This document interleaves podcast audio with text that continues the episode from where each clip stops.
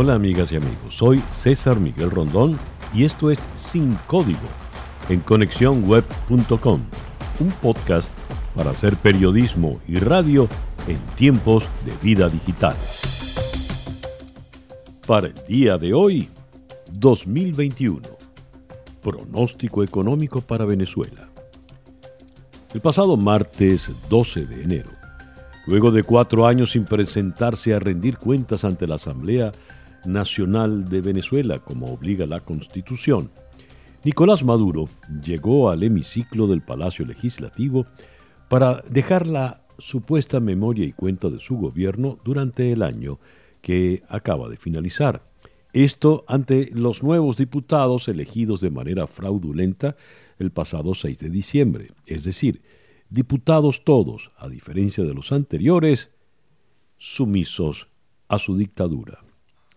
El discurso de Maduro, de más de tres horas, se caracterizó por mencionar algunas mentiras en relación a la situación del país, siendo una de las más evidentes la relativa a las cifras de pobreza, señalando que en el 2020 la pobreza extrema en Venezuela se ubicó en 4% y la general en 17%, cifras desmentidas por la unidad de verificación y fact-checking de efecto Cocuyo, donde recordaron los resultados arrojados por la encuesta en COVID, donde se señala que 96% de los hogares está en situación de pobreza y 79% en pobreza extrema. Sin embargo, Maduro aceptó la difícil situación económica que se vive en Venezuela, pero a causa de las sanciones y el colapso de los ingresos petroleros, obviando por completo que el chavismo lleva 20 años en el poder y que, a fin de cuentas, son los responsables, tanto del deterioro de PDVSA como de la crisis económica por la que atraviesa el país. Durante su memoria y cuenta, Maduro habló de la dolarización en Venezuela y aseguró es solo una válvula de escape para recuperar la economía anunciando para el 2021 una economía 100% digital. Si bien es cierto que mundialmente la tendencia es a reducir el uso de efectivo, en Venezuela las razones son otras. La moneda venezolana ha perdido casi el 100% de su valor durante tres años de hiperinflación y los billetes de mayor denominación que se emiten se vuelven inútiles en un tiempo récord. Adicionalmente, la emisión de billetes se dificulta porque las casas de monedas que han trabajado con el Banco Central de Venezuela debido a las sanciones no podrán imprimir billetes nuevos. ¿Qué se puede esperar en realidad de estos anuncios de Nicolás Maduro? Vamos a Caracas. En la línea telefónica está el economista Luis Oliveros, especializado en política y comercio petrolero, finanzas internacionales y dirección financiera. Es profesor en la Universidad Central de Venezuela y la Universidad Metropolitana en Caracas. Hola Luis, gracias por atendernos en el episodio de hoy. Hola César, yo en lo personal, eh, yo estoy acostumbrado a que se anuncien eh, medidas económicas que no se van a tomar. se, se, habla de una Venezuela muy diferente a la que estamos viviendo, se habla de que, vamos, que ahora sí vamos a, producir, que ahora sí vamos a crecer, que la economía venezolana está muy bien, que ha pasado el desierto y que ahora va a empezar a haber una bonanza económica que sabemos muy bien que no va a ocurrir. Se habló, por ejemplo, de que vamos a una economía eh, digitalizada y todos sabemos en Venezuela que, exceptuando eh, el transporte público, que hay que pagarlo con dinero en efectivo, la economía venezolana está bastante dolarizada. Las personas que venden en el mercado del cementerio, en el mercado de la hollada, ahí tú no consigues ningún precio en bolívares. El precio te lo dan en dólares y la respuesta que tú dices, bueno, yo tengo bolívares, bueno, a la tasa de cambio del día que te hace el cambio y lo vas a poder adquirir. Hoy la economía venezolana está, o sea, hay mucha gente que se molesta por esto, pero es la realidad, es una economía que está dolarizada ¿Por qué se dolariza? Sencillamente porque tenemos tres años en, hiperinflación, vamos para nuestro cuarto año en hiperinflación y los agentes económicos decidieron que no van a seguir transándose en bolívares porque van a perder este, eh, capacidad de compra si eh, eh, fijan sus precios en bolívares. Entonces, Maduro habló de que, bueno, de que vamos a una economía digitalizada, eso está ocurriendo, prácticamente es imposible conseguir efectivo para tener una, una jornada laboral medianamente decente, se consigue solamente muy poco efectivo en algunas agencias bancarias públicas, con lo cual tú pudieras pagar un transporte público, una carrera en un autobús. Pero más allá de eso, no hay dinero en efectivo en bolívares, por lo menos de fácil, este, para que tú lo puedas conseguir fácilmente.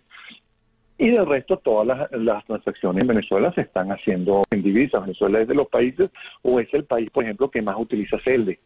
Este, eh, eh, Venezuela es el país, es un país donde todo se está moviendo en términos de dólares y eso va a seguir ocurriendo.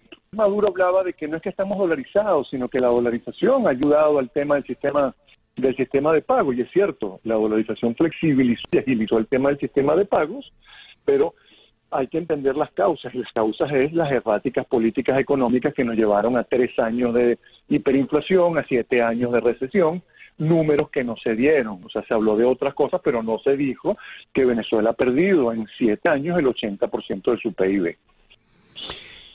Ante esto, ¿qué queda del llamado venezolano de a pie, Luis? Mira, eh, eh, también te tengo que decir, hay una palabra que a la gente no le gusta, pero el sobrevivir, el venezolano está todos los días saliendo a luchar y a sobrevivir eh, porque el, entorno en el cual se está desenvolviendo es un entorno bastante agresivo, es un entorno donde ve que los precios aumentan, que sus salarios no están aumentando a la par, que cada día compra menos con el salario que le están comprando, que hay muy pocas empresas privadas que están funcionando, esas empresas privadas tratan de mejorar y pagan mucho mejor que lo que paga el sector público, la mayoría de las empresas privadas indexaron sus salarios al dólar y le dan dólares a la gente, pero no pueden equipararse al ritmo de la devaluación y de la inflación, la mayoría de ellas, porque eh, eh, el nivel de venta que están teniendo en una, en una economía tan que se ha empequeñecido tan rápidamente y donde hemos tenido una caída del consumo tan fuerte, bueno, la gente ha tenido que empezar a, como decimos nosotros, a buscar cómo hacer para buscar un segundo, un tercer trabajo, un segundo, un tercer fuente de ingresos. Y eso es lo que le va a seguir tocando al venezolano. Y también, lamentablemente, hay que decirlo, el venezolano está aprendiendo que, bueno, estoy dejando de lado la política, porque la política no me está resolviendo el problema o no veo una solución de corto o mediano plazo y me enfoco en ver cómo hago para solucionar este problema. Y mucha gente dice, bueno, pero ¿por qué el venezolano no sale a protestar por lo que está ocurriendo? Bueno, mira, primero porque se tiene que resolver un problema muy grave que es el tema económico. Y en segundo lugar, sabemos que salir a protestar en Venezuela es un riesgo muy grande. Entonces, eso es lo que le va a seguir tocando al venezolano en los próximos meses, buscar cómo resolver su vida, por lo menos la gran mayoría, y no es un tema de egoísmo, es un tema de poder sobrevivir ante un entorno muy complejo, un entorno muy agresivo, pero un entorno que puede brindar oportunidades si tú empiezas a buscar por dónde generar ingresos. Hay emprendimientos importantes de comida. Venezuela pasó de no tener, por lo menos Caracas, de no tener este delivery, a ahora ser una fuente. Tú en la calle lo que ves son muchísimos motorizados con delivery, ya el motorizado no tiene tanto trabajo, entonces ha emigrado el tema del delivery mucha gente emprendiendo en comida, emprendiendo en ropa, y bueno, esa es una economía que si bien es cierto ha cambiado, una economía muy diferente a la de hace 3, 4 años, una economía que es pequeña, una economía que así va a crecer, que, pero que por lo menos le está resolviendo el día al día a muchos venezolanos que estaban teniendo una situación muy compleja. Ya. Luis, muchas gracias por atendernos en esta mañana. Un abrazo, César. Feliz día. Era el economista Luis Oliveros desde la ciudad de Caracas. En un artículo publicado en El País de Madrid, se reseña que, desde que asumió el poder en 2013, el gobierno de Maduro ha impreso dos familias de billetes que al poco tiempo han quedado completamente obsoletos, devorados por un descontrolado aumento de precios que ya parece parte del paisaje y para el cual no se ha anunciado ninguna estrategia económica en particular. Cita textual. ¿Hasta qué punto estos anuncios de digitalización de la economía son efectivos en un país donde hay serios problemas de Internet y no todo el mundo tiene acceso a dispositivos inteligentes. ¿Cuáles son las estrategias que deberían aplicarse para activar la economía? ¿Cómo se puede salir de la inflación? Este manojo de preguntas se las hacemos al doctor José Manuel Puente, profesor titular del IESA en la ciudad de Caracas, y profesor invitado en las universidades de Oxford, Madrid y Salamanca. José Manuel, gracias por estos minutos en nuestro episodio de hoy. Gracias a ti, César. ¿Qué opinión te merece este anuncio del señor Maduro? Bueno, otra botella de humo, eh, otra medida que no ataca el origen del problema. Eh, digitalizar la economía, primero, es inviable por muchas razones que en unos minutos explicaré, pero segundo, no logra atacar el, el, origen del problema que tiene Venezuela. Y el problema que tiene Venezuela es de hiperinflación y de sistemáticas devaluaciones que hacen que el cono monetario, que el bolívar, pierda muy rápidamente su capacidad de ser un medio de pago. El billete de mayor denominación en Venezuela es el de 500 mil bolívares y eso equivale a 3.3 centavos de dólar al tipo de cambio hoy. Conclusión, tenemos el billete de mayor denominación que probablemente tiene la menor capacidad de pago en el mundo. Entonces, claro, eh, hay un cortocircuito en los medios de pago porque solamente un 2.2% de la liquidez monetaria del sistema tiene respaldo en bolívares para hacer operaciones. En ese contexto, Maduro dice, bueno, vamos a digitalizar, pero eso no resuelve el problema de fondo, que como te decía es la hiperinflación y la devaluación del tipo de cambio. El origen del problema es económico y por ser un problema económico requiere de política económica que ataque el origen del problema. Y ahorita te explico un poco también cuáles son las limitaciones a la digitalización en una economía como Venezuela. Claro, me supongo que Maduro y sus asesores dirán, bueno, no tengo efectivo, no tengo cash, el bolívar cada día se pulveriza más, entonces vamos a digitalizarlo, que es como una manera, es casi un alarde de prestidigitación. ¿Me equivoco? Así es, así es. Eh, al final, la digitalización, además de que no es el origen del problema, en Venezuela tiene una cantidad de restricciones tremendas. La primera es que Venezuela tiene eh, un bando de, una, bando, una, banda de ancha, un, bando de ancha en Internet eh, con la menor velocidad del continente. Es decir, Venezuela no tiene eh, el Internet para poder de manera masiva poder hacer transacciones, operaciones digitales. Adicionalmente, una población empobrecida, de acuerdo en COBE, el 96.3% de la población vive en pobreza, no tiene acceso a la tecnología, a pagar un sistema de servicio de Internet o a un teléfono inteligente o un computador que le permita hacer esas transacciones eh, vía digital. Es decir, eh, el problema, la digitalización no ataca el origen del problema, pero además hay una cantidad de restricciones eh, económicas y, y, tecnológicas que hace que simplemente no sea una solución a ninguno de los problemas que tiene Venezuela. Lo que tiene que hacer Venezuela es implementar un programa de estabilización que estabilice la economía, estabilice el nivel de precios, evite la devaluación del cono monetario y emita un nuevo cono monetario que mantenga su valor en el tiempo.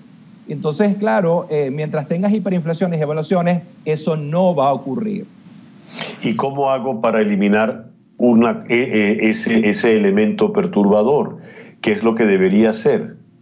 Sí, César, esa es la pregunta clave y fíjate, como siempre lo decimos, en economía hay muchas cosas que no sabemos, pero hay unas pocas que sí sabemos. Y América Latina, la última hiperinflación que vivió América Latina fue Perú en 1989. El continente entero aprendió cómo atacar el problema de hiperinflación.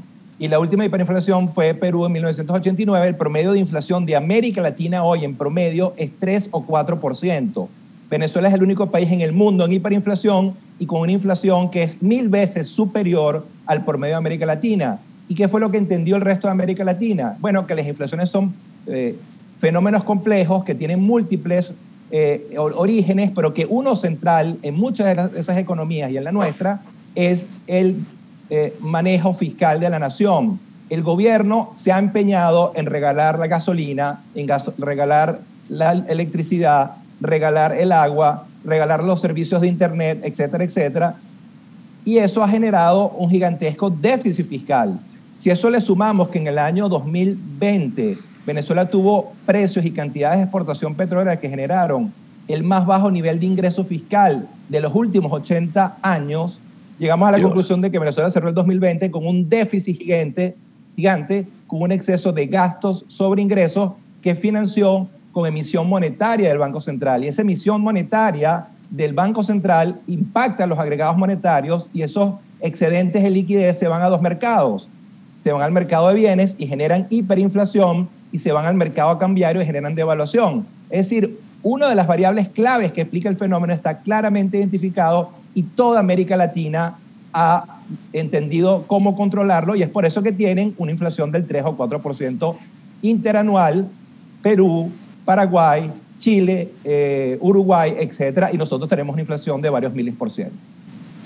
José Manuel, si Maduro al comienzo del año habla de una fantasía como la digitalización, tal como lo has explicado, y el 2020 fue un año terrible, ¿qué podemos esperar entonces del 2021? Bueno, eh, lamentablemente, César, y yo lo que quiero es dar buenas noticias, pero el gobierno mm. no lo permite dado su mal manejo macroeconómico. Si revisamos las proyecciones que hacen todas las instituciones internacionales, con excepción de Credit Suisse, que ve un ligero repunte de la economía en el año 2021 ellos parten de una premisa de que Venezuela viene de un muy bajo nivel de producción de bienes y servicios y que de manera natural podría darse un ligero rebote en el 2021. Pero con excepción de ellos, lo que es CEPAL, Fondo Monetario, Torino Capital, UBS, Fitch Solutions, es decir, básicamente todas las instituciones de análisis económico ven el año 2021 como el octavo año consecutivo de recesión de Venezuela. CEPAL proyecta la recesión en menos 7%, Fondo Monetario proyecta la, recesión en menos 10% y el ciclo de hiperinflación de varios miles por cien continúa. Venezuela seguiría en el 2021 en su cuarto eh, y tal vez quinto año consecutivo de hiperinflación. A la luz de hoy, esas son las estimaciones de la mayoría de las empresas que hacen análisis y proyecciones sobre Venezuela. José Manuel, ocho años de recesión no son muchos años ya. Absolutamente, César. Esta crisis ha sido muy larga y muy profunda. No solamente es la crisis en términos de duración más larga que haya vivido América Latina en los últimos 70 años. Ningún país de América Latina en los últimos 70 años, y por supuesto no Venezuela, han vivido antes ocho años consecutivos de recesión. Pero además es el único país del mundo en hiperinflación y con altas probabilidades de romper el récord que tiene Nicaragua de ser la hiperinflación más larga del mundo, que duró cinco años. ¿Y por qué digo eso? La devaluación del tipo de cambio del mes de enero del 2021 fue superior al 50%. Eso te asegura que la inflación intermensual del mes de enero del 2021 va a estar por encima del 50%, es decir, dentro de hiperinflación. Y eso implica que ahora tenemos que esperar 12 meses 12 meses consecutivos con inflaciones intermensuales menores al 50% para que Venezuela se haga formalmente de la hiperinflación. Es decir, a Venezuela le queda todavía un largo camino de que recorrer para saber si sale de la hiperinflación. Entonces, esta hiperinflación y ciclo recesivo de ocho años ha sido devastador y de ahí todos los indicadores sociales muestran que Venezuela es el país más pobre y el segundo más desigual de América Latina después de este siete, ocho años de desastre macroeconómico. José Manuel, muchísimas gracias por estos minutos en el programa de hoy. Gracias a ti, César, y espero pronto poder dar mejores noticias. Ojalá, las deseamos y las necesitamos. El doctor José Manuel Puente, economista, profesor en la Universidad de Oxford y en el IESA en la ciudad de Caracas. Y bien, así hemos llegado al final de nuestro episodio por el día de hoy. Esto es Sin Código en conexiónweb.com, un podcast para hacer periodismo y radio en tiempos de vida digital.